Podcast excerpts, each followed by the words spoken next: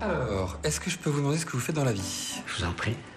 Aujourd'hui, c'est à moi de vous le dire. Au commencement était l'action. Continuez à inventer. Je sais pas ce qui vous attend, je sais pas ce qui va se passer, mais on peut pas tout piloter. Vivez-le à fond. Je suis Sarah Crosetti et vous écoutez La Bascule.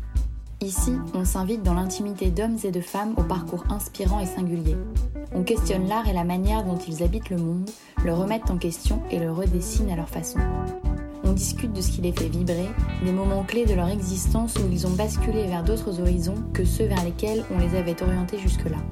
Écoutez leurs témoignages, écoutez-les redessiner le monde, en espérant que cela vous donne à votre tour l'envie de basculer vers de nouveaux horizons. Quel que soit le créateur, il te dira euh, la reconnaissance, euh, le succès d'estime, c'est bien, mais les deux vont ensemble. Si tu gagnes de l'argent avec ton travail, c'est qu'on reconnaît que ton travail a de la valeur et, et par conséquent toi-même. On est plusieurs personnes. Je suis une maman, je suis une épouse, je suis une amie, je suis beaucoup de choses. Mais mon travail, finalement, c'est quand même quelque chose qui me définit. Et c'est hyper important pour moi. Donc euh, le fait que ça me rapporte de l'argent et que ça me permette d'en vivre, j'ai besoin que ça marche. Aujourd'hui, je rencontre Cécile Molinier, une femme brillante et douce qui a commencé sa carrière en tant que doctorante en droit international et a travaillé au Sénat quelques années avant de basculer vers la photographie. Vous la connaissez peut-être sous le pseudo Instagram Cécile Molly, car c'est sur ce réseau social qu'il y a 7 ans, elle publie timidement quelques photos qu'elle prend pour son plaisir. Certaines de ses amies l'encouragent, lui donnent quelques missions photos, et puis son talent et son travail font le reste.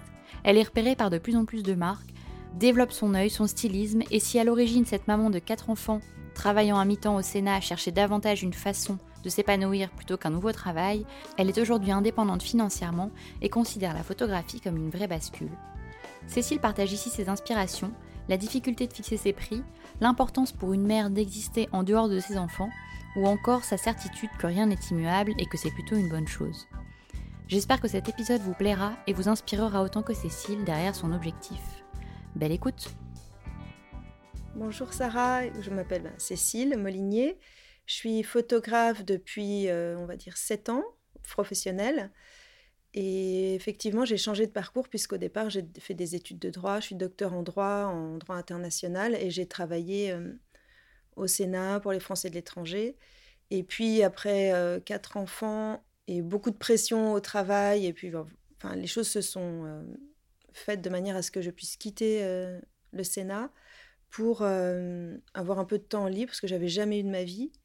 Et vers 40 ans, c'est ça, ça va faire 10 ans bientôt, je me suis orientée vers la photo, un médium que j'avais beaucoup, enfin toujours utilisé et beaucoup euh, aimé utiliser et qui m'a permis de me, de me, reconvertir. Ok, et alors, non, non, c'est assez clair. Alors, tu es passé assez rapidement, mais effectivement, peut-être qu'on peut revenir sur tes études en droit. C'est quelque chose que tu avais, avais choisi? Alors, eh bien, curieusement, j'avais pas choisi ça. Non, je voulais faire Sciences Po. Et j'étais à Nancy à l'époque, en Lorraine. Et la ma prof de philo de terminale avait un mari qui enseignait à Sciences Po et qui avait dit que la meilleure formation pour Sciences Po, c'était de faire du droit, plus qu'une prépa, parce que j'étais prise en prépa. Du coup, je me suis mise dans le droit c'était... Moi, j'ai tout découvert parce que c'est quelque chose, quand on commence le droit, on commence à zéro, on n'en a jamais fait avant. J'étais très très bonne élève, mais euh, j'ai pas, c'était pas aussi évident que, que ce que j'aurais pensé. Mais bon, toi, j'ai bien réussi. J'ai et en licence, au niveau de la troisième année, je suis allée à Paris parce que ma petite sœur était prise au lycée Henri IV en prépa, donc euh, on est allées toutes les deux. Donc je suis allée à Paris de Assas. Et là, j'ai découvert plus de matières, euh, des gens beaucoup plus motivés, beaucoup plus doués qu'en province, franchement, et un autre niveau à Paris. Et euh, je me suis intéressée au droit comparé. J'ai fait un DEA de droit comparé. J'ai euh, ben, bien réussi. Et j'ai pu avoir une bourse pour faire euh, un doctorat de droit en droit comparé américain. Voilà, donc je suis allée aussi faire des recherches aux États-Unis. J'ai rencontré des juges à la Cour suprême. Enfin, c'était, c'était hyper intéressant, enrichissant. J'ai, bien aimé le côté intellectuel de la recherche et puis, euh, puis découvrir d'autres systèmes de droit. Je me suis toujours intéressée, et ça c'est marrant parce qu'en photo c'est pareil, à ce que les autres pouvaient penser, comment les autres fonctionnent. Alors que souvent on est centré sur euh, nous et on pense qu'on est la norme. J'ai bien toujours aimé voir euh, fait, que ce qu'on fait nous, euh, c'est pas la seule manière de faire. Il y a plein d'autres cultures, plein d'autres manières. Et bah, j'ai commencé à le foire en droit, puisque tous les systèmes de droit procèdent d'une vision de la société. Et on n'a pas du tout la même. Et ça permet déjà de mettre en perspective ce qu'on pense, ce qu'on est euh, et la manière dont on voit les choses. Et après, euh, doctorat, du coup, ça te fait, ça te fait quoi? 7 ans? 7 ans? 5, 5 Ouais, alors le doctorat, oui, en général, c'est ça, mais euh, ça a dû être ça. Mais comme j'ai commencé à avoir des enfants, parce que je me suis mariée jeune, pendant, j'ai peut-être été plus lente. que, d'autres. Mais bon, euh, je sais, quand j'ai terminé, j'étais enceinte de mon troisième bébé. Tu vois ah oui, donc c'est hyper rapide. euh, non, mais il y a eu six ans entre la première et la troisième. Euh, non, mais en, fac, euh, non, une thèse, ça se fait plus vite, hein, en théorie. Mais en parallèle, tu donnes des cours à la fac. J'avais tout un parcours d'enseignant-chercheur que j'ai bien aimé. Franchement, j'ai bien aimé. Mais comme la thèse, c'est un travail au long cours, il est vrai que j'aimais bien, maintenant, en plus, comme j'avais des enfants petits et que j'aimais bien les belles choses, je faisais de la couture pour eux. Euh, enfin, je me suis vite euh, déportée sur un petit côté esthétique, créatif, que j'ai toujours eu d'ailleurs, pour, euh, pour, je pense, tenir sur le long terme avec un projet qui était interminable parfois, très long, très exigeant, alors que coudre, faire une petite photo, faire des belles choses, ça allait assez vite et ça m'a vraiment permis de de continuer à avancer dans la thèse sans me sentir asséchée de tout ce que j'aimais faire euh, côté créatif. Mmh non, c'est clair. Donc, du coup, tu as, à la fois ce poste euh, d'enseignant-chercheur, tu as tes enfants euh, en bas âge. Et est-ce que tu t'arrêtes à un moment de travailler ou tu continues les deux bah, C'était un mi-temps. Hein. Moi, j'avais, j'ai toujours fait à mi-temps parce que mon mari pouvait. Enfin, on était sur une base comme ça. Lui, il était vraiment à plus que plein temps et moi à mi-temps. Bah, je sais pas, je dois avoir beaucoup de une grosse capacité de travail. J'arrivais à tout gérer euh, sans que ce soit trop stressant. Parce qu'en plus, je suis perfectionniste, donc je sais. je me rappelle plus, mais on était jeunes. Hein. Tu sais, j'ai commencé à 25 ans les bébés, donc c'est pas. Euh, on a beaucoup plus de. Enfin, je sais pas, on est jeunes.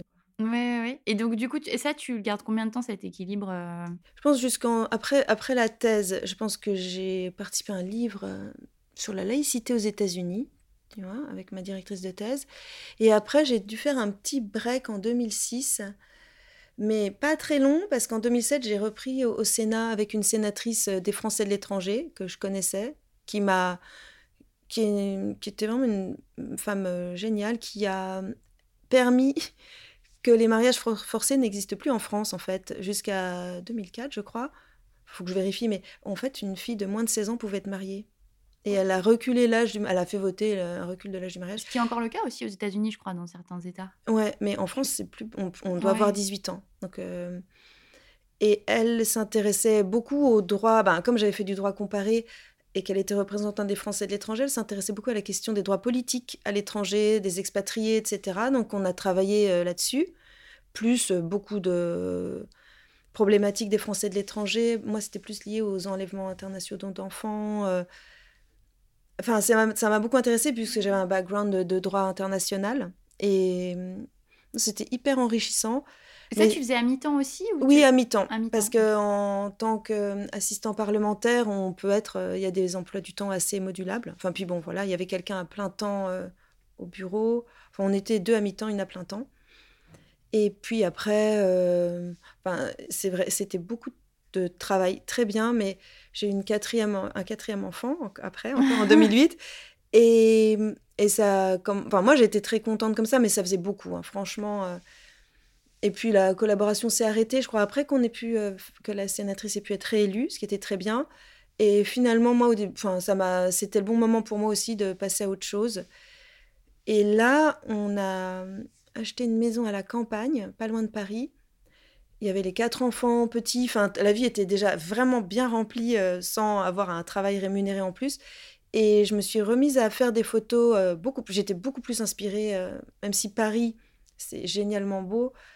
Quand on y vit tous les jours, on perd de vue la beauté de là où on habite. Et de faire le va-et-vient entre Paris et la campagne, ça m'a permis de me réémerveiller et sur Paris, et puis évidemment à la campagne où tu redécouvres tout. Moi, j'ai été élevée à la campagne, donc ça m'a fait un bien fou. Euh. Parce que tu, je crois que tu l'as pas dit, mais du coup, tu as, été... as grandi où? Dans un tout petit village en Lorraine, mais petit. En hein. Lorraine, ok. Euh, donc j'aime tout, j'aime vraiment la nature. J'ai toujours aimé ce lien. Enfin, ça m'a, ça te construit ton enfance, te construit. Hein. Je vois qu'une partie de mes enfants sont très citadins en fait, mmh. comme quoi. Et donc cette maison qui est pas loin de Paris, on s'est Enfin, moi, j'ai été très, très heureuse de redécouvrir euh, plein de choses, de refaire des photos. Et au bout d'un an, de... et j'ai créé mon compte Instagram, je pense à ce moment-là, vers 2014. Et au bout d'un an, j'ai une amie galeriste qui a maintenant euh, évolué et qui a une nouvelle galerie euh, extrêmement pointue et belle à Paris qui s'appelle Tourette, Carole, qui m'avait dit Mais c'est très beau tes photos, est-ce que tu veux pas travailler avec moi? Donc, c'est elle qui m'a mis le pied à l'étrier pour que ça devienne euh, vraiment professionnel. Mais attends, à l'époque, du coup, tu es complètement autodidacte, tu n'avais jamais fait de formation Non, j'ai pas de formation. En revanche, j'ai toujours euh, eu le, entre guillemets, sens du beau, enfin selon moi, évidemment. Euh, toujours eu un, Ouais, non, j'ai pas de formation. Euh, bah non, j'avais une tellement longue formation en droit, j'avais pas l'énergie de me remettre dans une formation contraignante en photo. Mais du coup, tu as fait comment pour tout l'aspect un peu technique? Parce que tu sais, parfois la photo. Euh, j'ai rencontré alors des super photographes via Instagram qui, elles, m'ont euh, formée. Mais alors, c'est pas une formation standard dans une école, mais des personnes qui m'ont transmis leur savoir, vraiment en termes technologiques, ouais, en termes techniques. Et donc tu les as juste contactés euh Non, on est grâce à Instagram, j'ai quand même au départ là, ça a totalement changé, mais on pouvait vraiment se créer des liens avec des gens dont on admirait l'univers et en général, ce qui est rigolo avec la photo comme avec les littératures et tout, une image donne beaucoup, enfin un ensemble d'images donne une assez euh, juste impression de la personnalité des gens et en se contactant à l'époque euh, par affinité euh, purement esthétique, euh, et puis aussi en fonction des textes que les gens mettent sous leurs photos, tu vois, ou s'il n'y a pas de profondeur, ou si tu adhères à leur mmh. manière de penser. Des gens, c'était souvent des étrangères d'ailleurs, hein. c'était une amie allemande qui a maintenant fait plusieurs livres, qui est photographe professionnelle, une amie américaine, April Valencia, enfin, oui, qui très très douée, c'est des gens comme ça qui m'ont donné leur tips, on va dire. Mmh. Et après, quand tu as une.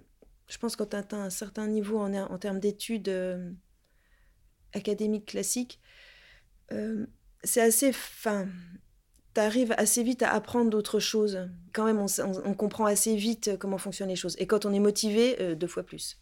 Ouais. Ça, la motivation, l'intérêt pour quelque chose fait que tu vas apprendre beaucoup, beaucoup par toi-même parce que tu as envie d'y arriver, de comprendre. Oui, puis tu as dû sûrement t'entraîner aussi beaucoup. Euh. Évidemment, quand je regarde les photos du début et maintenant, euh, tu as un œil, tu as une sensibilité et tu l'affines. Et effectivement, la technique, euh, j'ai appris petit à petit. Mmh. Et, et, comme je suis assez dans l'instinctive en termes. Bah, tout ce qui est esthétique, il y a quand même un côté technique, mais il y a un côté très instinctif. Hein. Il y a ton œil qui plaît ou qui plaît pas, ou ta manière de d'arranger les objets et tout.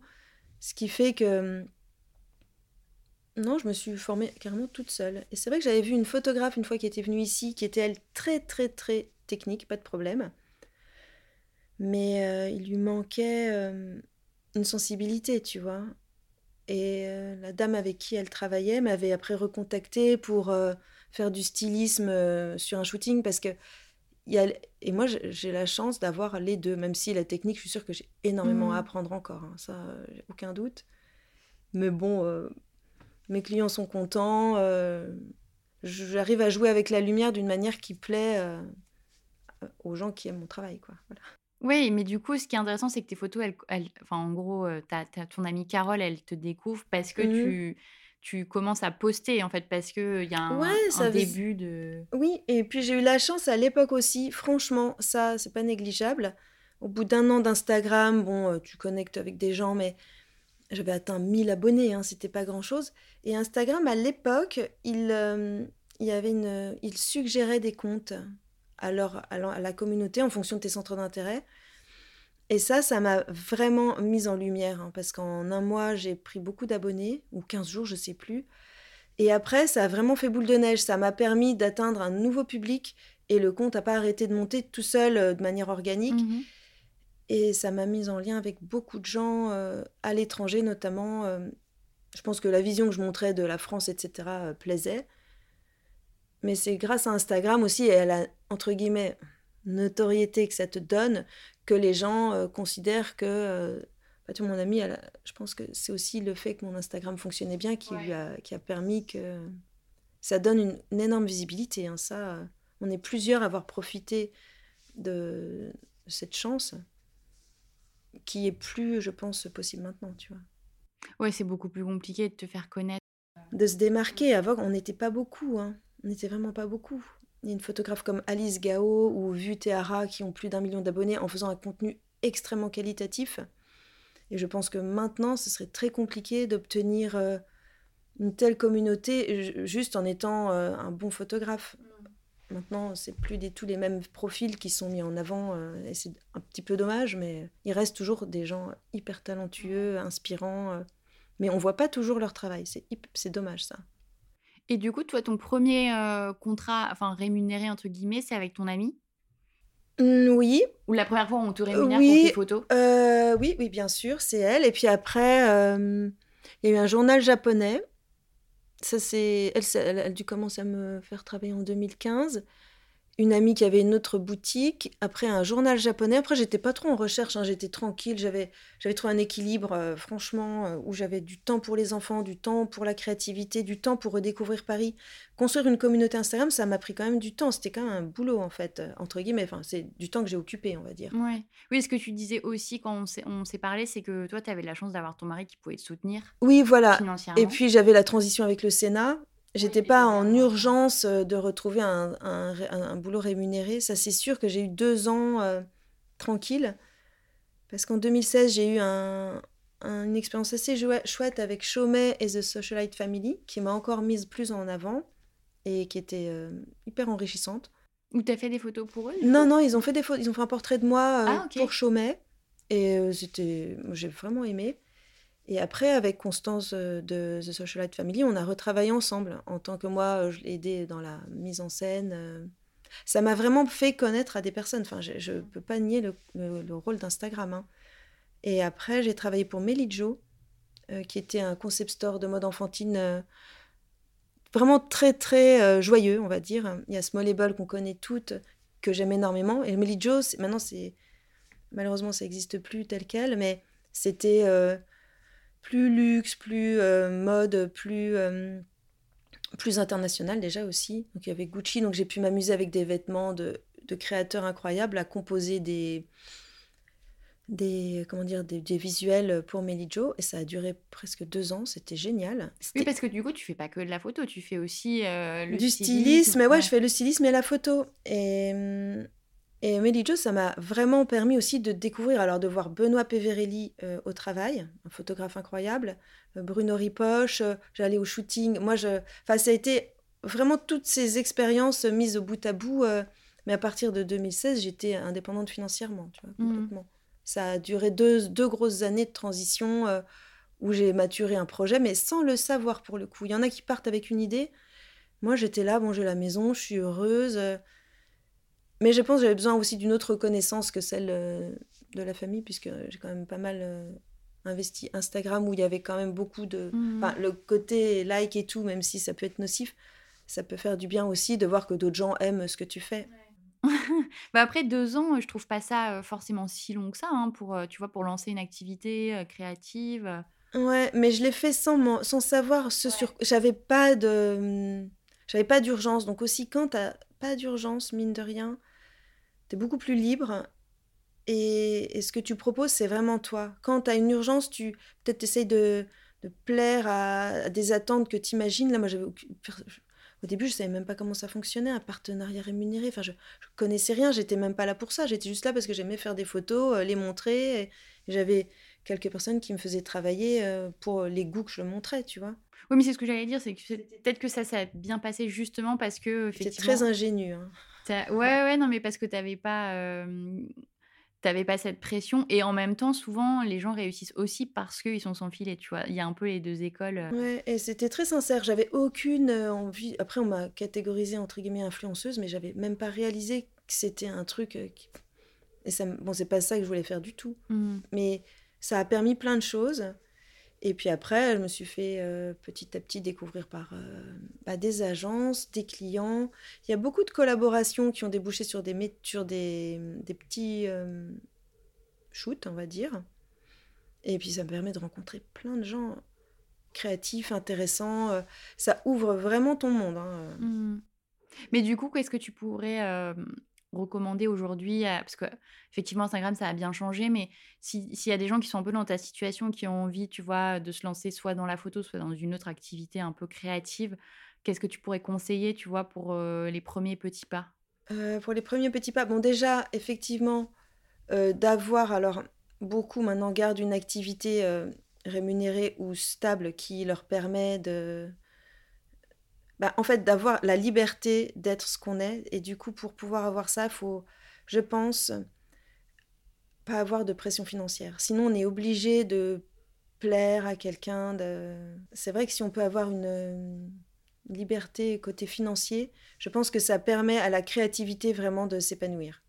Mmh oui, donc ce serait d'abord de faire un side business ou en tout cas de oui, garder ton beaucoup job. Beaucoup de créatrices que j'ai rencontrées, puisque j'ai bossé, je travaille pour beaucoup de petites marques maintenant et de, et de créatrices, beaucoup n'ont pas compté leurs heures au départ et elles se... Enfin, il y a un côté, il faut garder un travail qui te permet de vivre alimentaire. Et, et puis de l'autre côté, tu développes l'activité créative qui te plaît. Et à un moment, il y a un petit équilibre qui se fait. Et, et là, tu, je pense qu'on peut se lancer. C'est ça que je conseillerais. Et vraiment d'être euh, sincère, d'être sans arrière-pensée. Évidemment qu'on va être inspiré par des gens. Évidemment que là, j'écoute pas mal d'émissions de podcasts euh, en psychologie où tu te rends compte que on imite, on reproduit, etc. Mais on trouve assez vite ce qui nous plaît, nous. Et quand on fait des photos, ou photos, ou qu'on crée quelque chose, toujours euh, analyser vers quoi on va, premièrement. Parce qu'évidemment, on va voir quelqu'un qui fait quelque chose, on aura envie peut-être de faire pareil, mais de, voir euh, la... Moi, à chaque fois, quand je rencontre une personne, quand je vois un lieu, quand je vois un truc, je me fie à ma première impression parce qu'elle est complètement euh, sans a priori, sans rien. Et à partir de là, euh, se faire confiance, oui, à sa première impression. Si on arrive à atteindre des gens et que des sensibilités soient touchées par notre approche, c'est incroyable. Mais ne pas renoncer à ça. Sinon, on ne on fait plus un truc pour soi et et on n'est pas sincère et je pense que ça se sent. Ouais, ça c'est dur de le mmh, toi-même de tu vois de te faire des rappels à l'ordre. Euh, moi, je m'en suis toujours fait parce que c'est en photo, j'aimais bien ce que fait pas mal de monde et je réalisais que moi, ce que j'arrivais à faire, c'était ça et pas autre chose. Et je me suis dit finalement, c'est ça que tu fais. Donc, c'est ça qui est toi et tu peux pas être quelqu'un d'autre. Hein. Et c'est pas parce que tu vas vouloir montrer autre. Enfin, ça se verra quand c'est pas ce qu'on aime nous. Et je pense que quand on, est, quand on crée quelque chose, il faut vraiment être euh, honnête avec soi-même et vraiment sincère, sinon euh, ça peut pas marcher puisqu'on n'est pas nous-mêmes, alors qu'on veut se vendre en tant que soi-même. Et du coup, donc à partir de 2016, tu commences vraiment à développer euh, la photo, tu as tes propres clients, etc. Et, et après, donc là, jusqu'à jusqu'à aujourd'hui, tu continues, tu démarches pas vraiment, c'est plus eh du bouche ben, à oreille? Exactement. Pour l'instant, j'ai cette chance, c'est beaucoup de bouche à oreille. Euh, Peut-être que là, 2023, on verra. Chaque fois, en début, d'année, il y a des mois un peu creux. Euh, je vais peut-être plus démarcher, mais.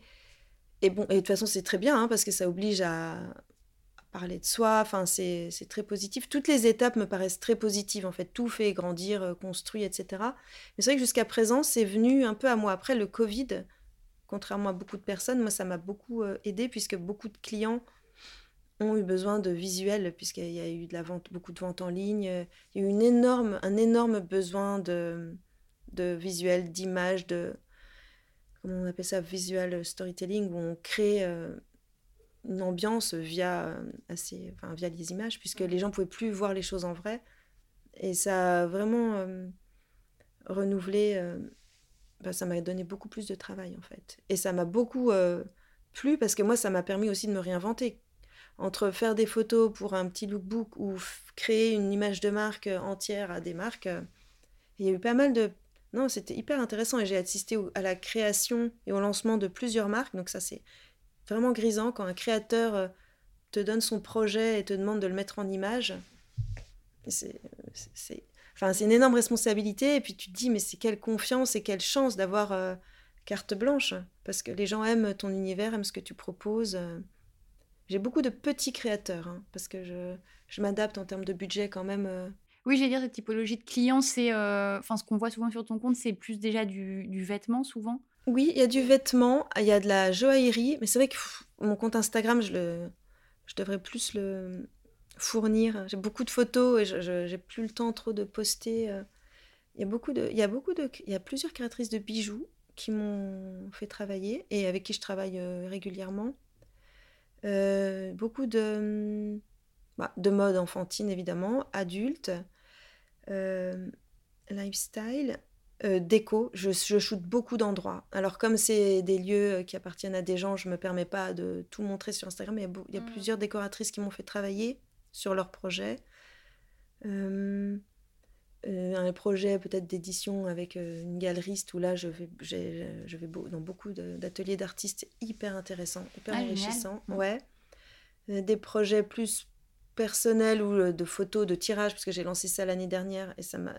C'était génial. J'ai eu un énorme, un très bel accueil. donc où là j'ai fait des voyages plus pour, pour trouver d'autres photos. Enfin là c'est incroyable de pouvoir faire ça. Et. Et puis aussi dans le tourisme. Alors ça, j'en parle pas trop. Il euh, faudrait que j'en parle aussi sur mes réseaux. Mais après le Covid, il y a eu beaucoup d'entreprises de tourisme qui avaient besoin de faire revenir les Français euh, dans, leur, euh, dans leurs entreprises. Et ça, j'aime bien en fait. Je crois que dans ce métier, ce qu'on a aussi, c'est qu'on on aide les gens à, se créer une identité visuelle, à, à se transformer, à exister différemment. Et c'est et quand on a des résultats, parce que économiquement, le client voit une grosse différence grâce à son travail, c'est hyper euh, valorisant. Il, y a une, grosse euh, partie où on aide les gens, puisqu'ils sont, quand ils viennent vous voir, ils, cherchent à, ils ont un, beau, enfin des beaux produits, souvent des belles idées, et il leur manque l'image pour euh, faire la transition vers leur public. Et quand on vient vous chercher, il y a tout un, enfin moi j'aime énormément ce côté entre guillemets, accompagnement aussi des clients. Oui, ça, et ça, ça se retrouve vraiment si tu fais, comme tu le dis, des petits clients ou des choses, qui, enfin, des marques qui travaillent de manière euh, respectueuse ou qui font des belles choses. Parce qu'après, je pense que ça arrive aussi, tu vois, pour certains photographes, de photographier des choses qui sont avec lesquelles ils sont pas forcément en accord, tu vois. Mais toi, ça a l'air. Pour l'instant, euh, j'ai pas ce besoin, mais après, il y a des clients qui ont d'énormes moyens et il y a un côté quand même en créativité, je pense extrêmement euh, grisant quand tu as d'autres projets où euh, tu as. Mais bon, pour l'instant, je suis très très contente comme ça. Et du coup, la photo d'art euh, que je développe euh, à, titre, à part me permet d'avoir des projets très créatifs, des, comme on dit en Amérique, passion project. Où, mais mes clients sont tous des passion projects. J'aime vraiment bien ce que je fais. Hein. Et je travaille, pour le coup, je me donne vraiment du mal pour chaque client, quel que soit le budget. Non, c'est intéressant. Et, et là, du coup, tes, tes futurs projets, c'est de développer du coup la photo plus art, de développer tes clients. Est-ce que tu as des projets type développer la vidéo ou d'autres moyens de... Alors, il y a de la demande à ce sujet. Franchement, j'ai beaucoup de demandes. Il faudrait que je développe. Mais alors, ça, c'est tout un... Là, pour le coup, il faut une vraie formation. Hein. Mmh. Je, fais des petites vidéos, des fois annexes au shooting quand je suis seule et qu'il n'y a pas les clients pour qu'ils aient des petites vidéos parce qu'Instagram demande beaucoup de contenu de ce style. Mais enfin, c'est un vrai savoir-faire. Ça, j'ai... Alors, mon, mon appareil photo a une, a une, très très bonne caméra. Je pourrais faire caméra avec, mais là, il faut... faudrait que je m'entraîne et que je me forme et que surtout, euh, j'ai la même envie qu'avec la photo. Pour l'instant, j'aime bien l'idée euh, d'un instant figé, mais euh, c'est pas figé. Hein. Est-ce que, alors, du coup, j'ai, j'ai compris effectivement que tu n'avais pas trop de de stress financier, etc. Mais est-ce que quand même dans ton projet, ça t'est arrivé de douter ou de, de te poser des questions, d'avoir envie d'arrêter peut-être? Euh, Envie d'arrêter jamais. Mais alors pour le coup, t'as pas de stress financier, mais avec le Covid, il y a quand même eu des grosses secousses euh, dans notre vie à nous. Hein. Franchement, euh, personne n'a été à l'abri. Et là, je me suis dit que vu que ça commençait à marcher, il fallait que ça continue à marcher. En fait, le Covid, ça a montré la fragilité, enfin, ça nous a montré à tous notre fragilité, enfin, une fragilité, en fait, moi, je l'ai vu ça comme ça. Et je l'ai vu, pardon, comme ça. Du coup, euh, euh, l'aspect financier, même si c'est pas une urgence, je me suis dit que si euh, je me laisse un peu porter par la vie et par. Hein, je me dis, si ça commence à marcher, si c'est bien, peut-être que dans quelques années, ce sera une nécessité. Donc, je ne suis pas du tout je suis pas du tout quelqu'un de relax en fait. Hein. J'ai besoin que ça marche. Et puis personnellement, une fois que ça marche, euh, et quel que soit le créateur, il te dira euh, la reconnaissance, euh, les, le succès d'estime, c'est bien, mais les deux vont ensemble. Si tu gagnes de l'argent avec ton travail, c'est qu'on reconnaît que ton travail a de la valeur et, et par conséquent toi-même. On, a, on est plusieurs personnes. Je suis une maman, je suis une épouse, je suis une amie, je suis beaucoup de choses. Mais mon travail, finalement, c'est quand même quelque chose qui me définit.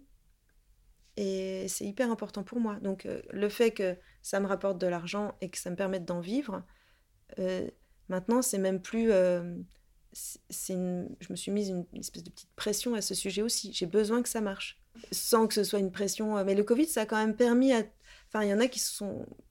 Enfin, ça a, ça a remis plein de choses en question. J'ai vraiment réfléchi à la fragilité des choses. Rien n'est immuable, quoi. Rien n'est sûr. Ouais. Et c'est très bien d'ailleurs, c'est ça qui pousse à avancer. Hein. Mais c'est vrai que la façon dont tu le racontes, ça a l'air hyper simple. Mais en fait, je pense que. Ah, mais je suis énorme. Alors, ouais, mais je suis une, femme extrêmement travailleuse. Extrêmement oui, je pense travailleuse. Que ça, ça transparaît pas tant que ça dans ton discours, tu vois. Non, je travaille tout le temps. Il y a des week-ends. Euh, bah là, ça fait deux week-ends où je travaille pas, tu vois. Deux week-ends où j'ai pas de travail et où je me suis dit, mince, qu'est-ce que je fais?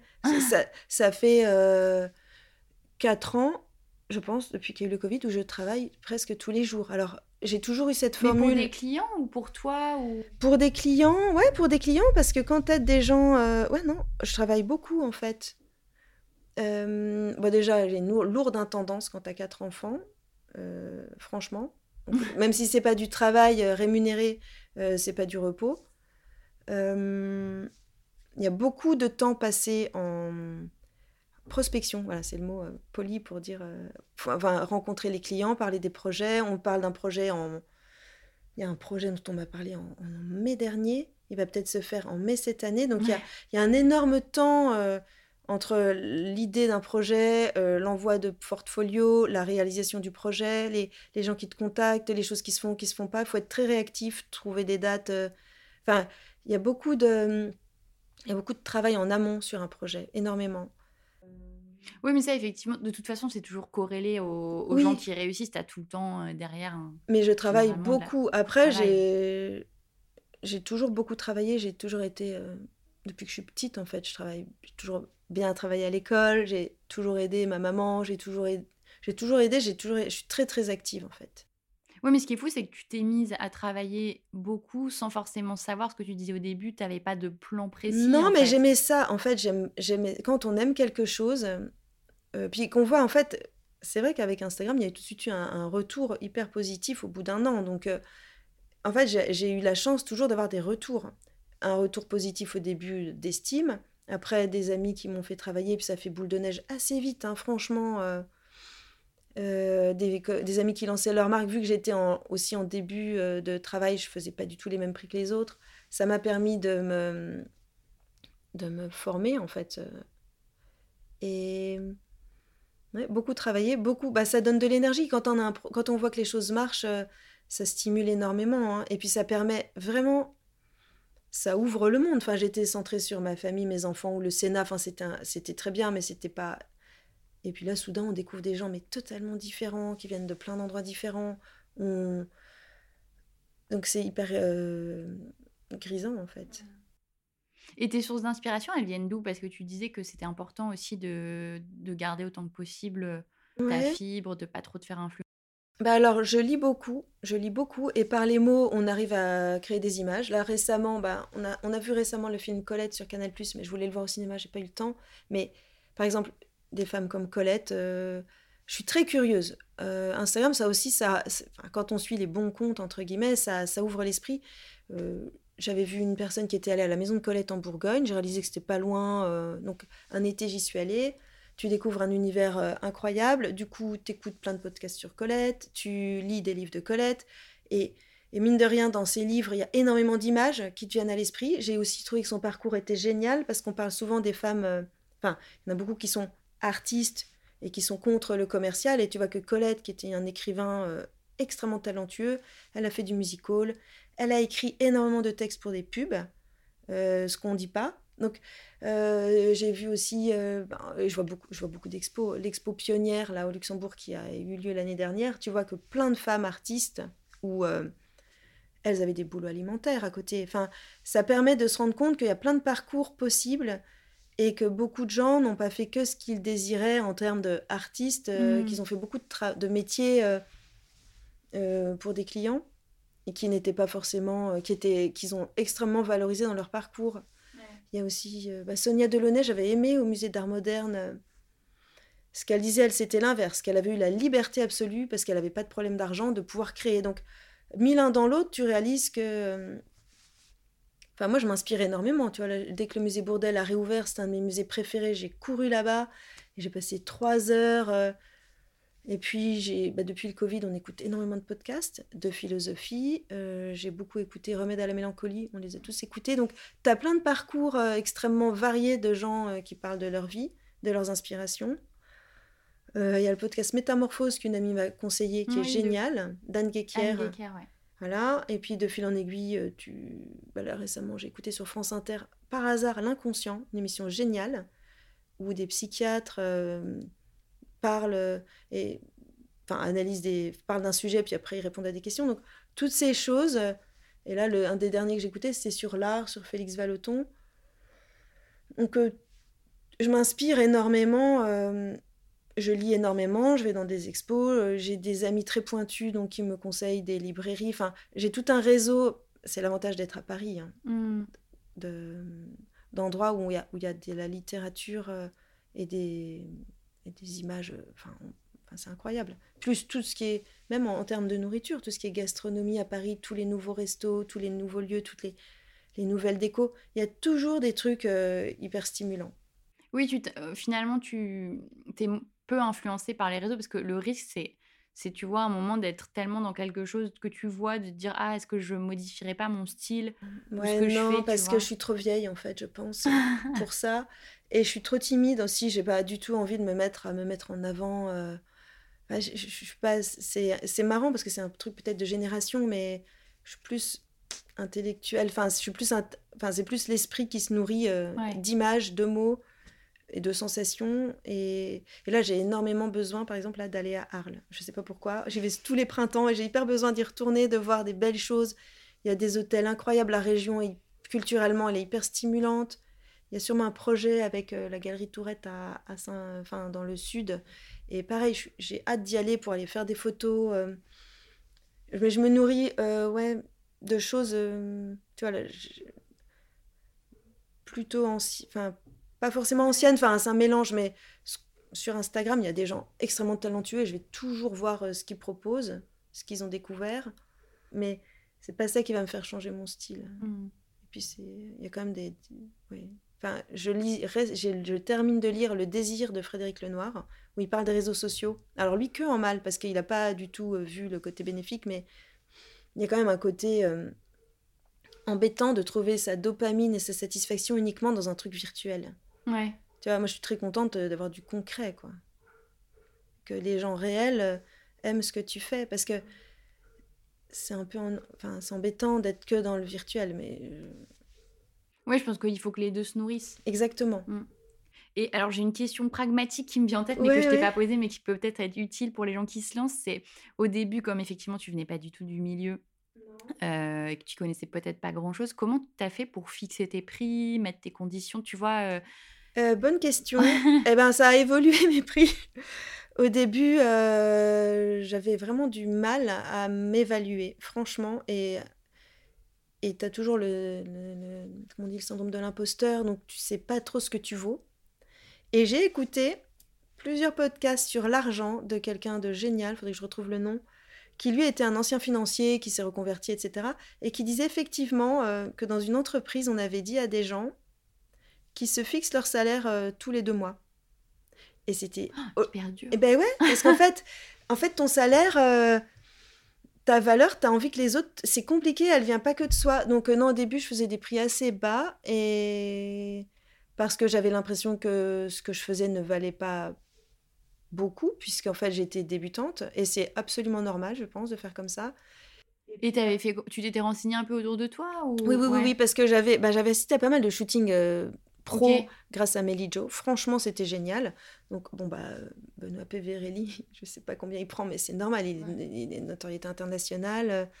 Benoît Ripo- euh, Bruno Ripoche aussi, euh, c'est des gens incroyablement doués.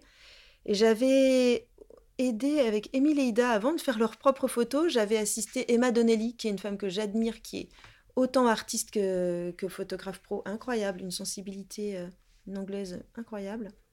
Et j'avais vu ses prix. Donc après, je m'étais calibrée par rapport au prix des autres et je faisais moitié prix. Et maintenant, bon, bah, quand même, j'ai de l'expérience. Je... Et tu n'as pas eu de difficulté, si tu avais parfois les mêmes clients, à augmenter tes prix ou c'était des clients différents à chaque fois donc Alors, en fait, j'ai pas tant augmenté. j'ai pas tant augmenté que ça. Euh. Là, avec l'inflation, tout ça, je me dis, il faut peut-être que j'augmente un peu. Donc, j'ai peut-être euh, augmenté de 100 euros la journée complète.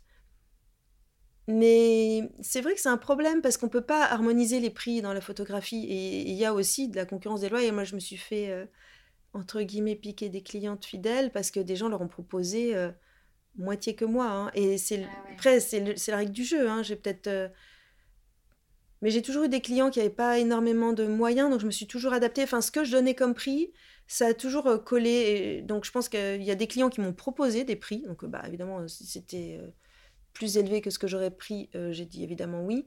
Mais je m'adapte à mes clients. Et ça, c'est aussi un sujet. Euh, et j'ai travaillé dessus euh, avec ces podcasts sur l'argent. Il y avait une session de six podcasts. Il faudrait que je retrouve. C'est un monsieur suisse qui était dans la finance. Ça pourrait être intéressant. hyper intéressant. Et ça m'a vraiment parce qu'il posait vraiment plein de questions sur l'argent, ce que ça dit de nous, l'importance qu'on lui donne, l'abondance. Voilà, le thème c'était l'abondance. C'est un podcast avec Métamorphose sur l'abondance. Il faudrait retrouver le monsieur. Euh, et ça m'a vraiment questionné sur mon rapport à l'argent et à l'abondance. Euh. Effectivement, il faut que ton prix valorise ton travail parce qu'il y a un énorme temps. Et puis j'ai un ami ou deux, euh, ou même mes enfants, qui m'ont dit Mais ton prix horaire, c'est quoi? Vu le temps que tu passes sur des projets et l'argent que tu récupères. Donc ça m'a fait questionner pour ne pas aussi, effectivement, que les clients considèrent que tu vaux rien puisque tu n'es pas cher. C'est un équilibre à trouver entre démarrer et, et qu'on te fasse confiance pour des projets et donc euh, avoir un prix attractif. Et puis après, euh, valoriser ton travail. Euh. Mais pour l'instant, j'ai pas de problème avec ça. Je trouve que mes prix correspondent au, au prix que les gens que je contacte, enfin, qui me contactent sont prêts à mettre. Mmh. Après, peut-être je vais évoluer en termes de, de clientèle et à ce moment-là. Mais pour ouais, mais c'est vrai que c'est une question hyper. j'ai pas réglé en fait. c'est pas totalement réglé. c'est bien que tu sois transparente parce que c'est dur hein, d'ajuster. Euh, enfin, c'est une question qui revient souvent quand tu te lances en indépendant dans un nouveau truc. Euh, oui, oui. Et puis, en fait, des gens qui ont fait trop cher et qui ont eu une trop haute estime d'eux-mêmes dès le départ, euh, ils ont perdu. ils ont eu que des one-shots. Parce que quand on démarre, on peut on n'a pas l'expérience de gens. Enfin, il y, a un côté. Il y a un côté, il faut être humble aussi. Mm. Oui. Et ça, il y a des gens qui ont été attrapés. Hein, euh.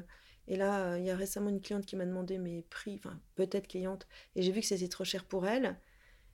Et je peux, je vais, enfin, peut-être m'adapter, mais après, je ne vais plus faire comme avant, peut-être trop baisser, puisqu'en fait, j'ai l'impression que maintenant. Euh, bah, tu t'es pas envie de brader non plus. Exactement. Mmh. Voilà. Mais ça, c'est, c'est un, un, parcours aussi où tu prends confiance en toi, en ta valeur. c'est, c'est tout un. Bah, quand tu te réinventes dans un nouveau domaine, et tu repars à zéro. Donc, effectivement, euh, il y a cet aspect-là euh, qui est euh, tu peux pas demander comme si tu avais 10 ans d'expérience. En revanche, c'est il faut trouver un équilibre entre ce qu'on estime valoir et ce que les autres estiment que ça vaut. Mais ouais, c'est pas, pas évident et ça, c'est pas un truc que j'ai réglé, tu vois. Mais et quand tu parles de confiance en soi, toi, tu avais confiance en toi ou c'est peut-être venu Alors, euh, c'était marrant parce que je m'analyse assez, je, je, me remets énormément en question et je m'analyse énormément. Et je m'étais dit, si tu veux y aller, si tu as envie de faire ça, c'est que tu penses que tu es capable. Donc, euh, j'avais à l'époque peut-être pas beaucoup de valorisation en interne à la maison. Donc, euh, c'est moi qui ai. Et oui, puis tes proches t'avaient pas soutenu plus que ça dans ce projet? Non, pas plus. Non. Non, en revanche, c'est vraiment le regard d'ami hein, qui, euh, au féminin euh, et au pluriel, qui m'a vraiment lancé, hein, sincèrement. Ouais, d'où l'importance d'être quand même bien entourée. Ouais, ouais, ouais, ouais, ouais, Oui, exactement. Bah, j'aurais pas eu ce réseau-là, peut-être que j'aurais, euh, je me serais lancée dans totalement autre chose. Mm. Mais je sens que j'avais vraiment un besoin, au bout de deux ans, un peu toute seule, de reconnaissance en extérieure concrète, quoi. Bah, ça, c'est marrant parce qu'il y a pas mal de, de gens qui en ont parlé, notamment des mamans, tu vois, qui disaient, bah, à un moment, je suis hyper heureuse d'élever mes enfants, mais en fait, ça, je peux pas m'accomplir que dans ça. Non, alors moi j'avais le mi-temps au Sénat et tout, mais, mais c'est vrai que les années où j'ai arrêté, j'étais contente d'avoir du temps parce que je me dis finalement, waouh, tout le monde peut se reposer sur moi, c'est moi le. Mais. Et c'est hyper enrichissant, mais on a, enfin, pour, même pour les enfants, enfin, tout le monde a besoin que les autres existent euh, par eux-mêmes, hein, parce que si tu n'existes que par tes enfants, ce qui est génial. Euh, mais au début, mais à l'adolescence et tout, les enfants ont, besoin que leurs parents soient un peu autonomes euh, affectivement, parce que sinon c'est une charge pour un enfant. En fait, il y a des mères qui deviennent des charges pour leurs gosses, hein. c'est dommage. Parce qu'affectivement, l'enfant sait que sans lui, la mère n'a pas de projet.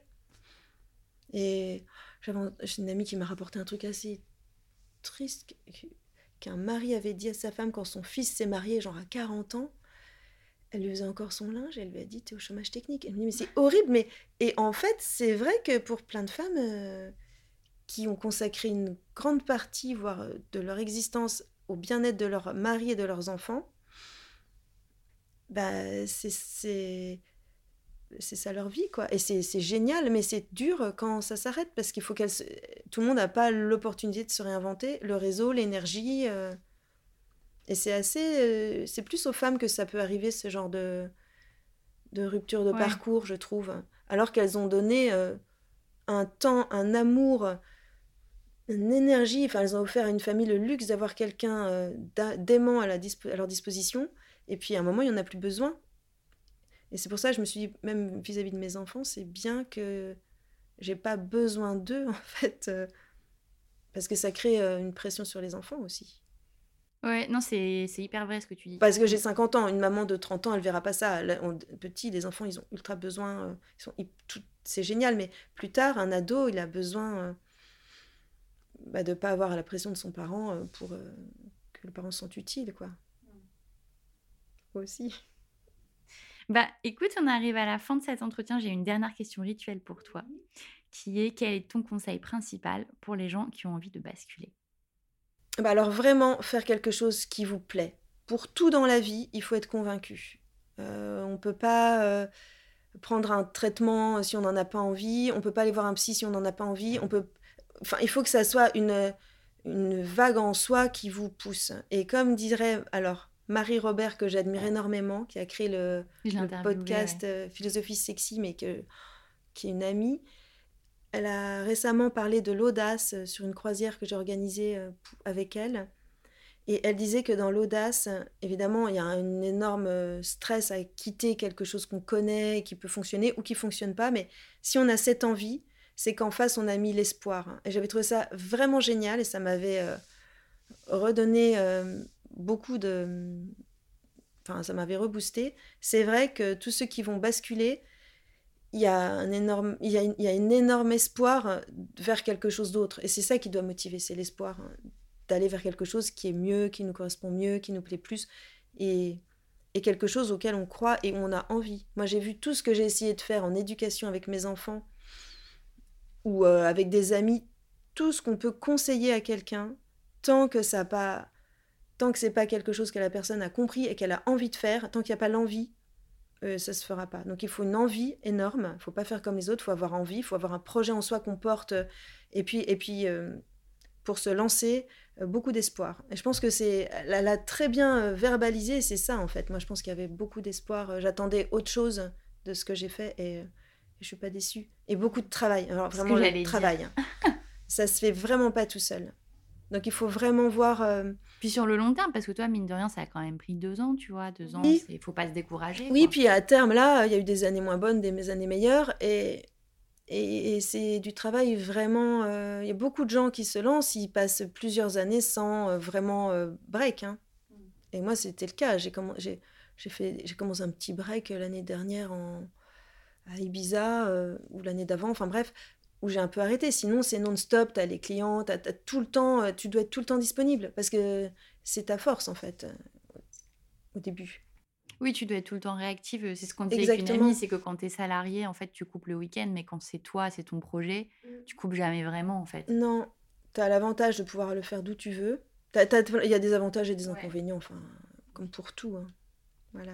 Ben non, mais c'est très clair. On va s'arrêter là-dessus du coup. Merci beaucoup, Cécile. Juste, euh, Pour les gens qui ont envie de- d'en savoir plus sur toi ou de te suivre, peut-être il y a ton compte Instagram? Oui, et je suis en train, alors ça, ça fait un projet euh, de 3 ou 4 ans, de, je retravaille sur un site. J'avais créé avec une graphiste euh, un projet de site que j'ai pas eu le temps de d'étoffer, parce qu'à l'époque, on était plus parti sur un truc blog, et moi, je me vois mal euh, Ouais, ça prend du temps. donner des conseils en plus aux gens. En revanche, un, un- un site où, qui serait assez, j'espère, beau, où il y aurait mes projets photos perso, pro, et mes photos, mes tirages à imprimer. Et ça, j'ai. Voilà, c'est ça. Pourra bientôt euh, voir mon travail, hein, j'espère. Donc pour l'instant, c'est ton compte Cécile Molly, Molly, ouais, Ouais. Instagram. sur Instagram et bientôt le site internet. Voilà. Et pour ceux qui veulent faire appel à toi, peut-être, on ne sait pas, c'est Euh, aussi par Instagram. Exactement, j'ai Ouais. mon adresse mail. Et après, on me contacte par mail ou par DM et je réponds euh, très vite. Ok, Voilà. super. Bah, merci beaucoup, Cécile. Bah, merci, Sarah. Pour retrouver toutes les références et les ouvrages abordés dans ce podcast, rendez-vous dans la description du podcast ou sur le compte Instagram La Bascule Podcast. Et si vous avez aimé, n'hésitez pas à laisser 5 petites étoiles ou un mot doux sur Apple Podcast. À bientôt pour de nouveaux épisodes de La Bascule.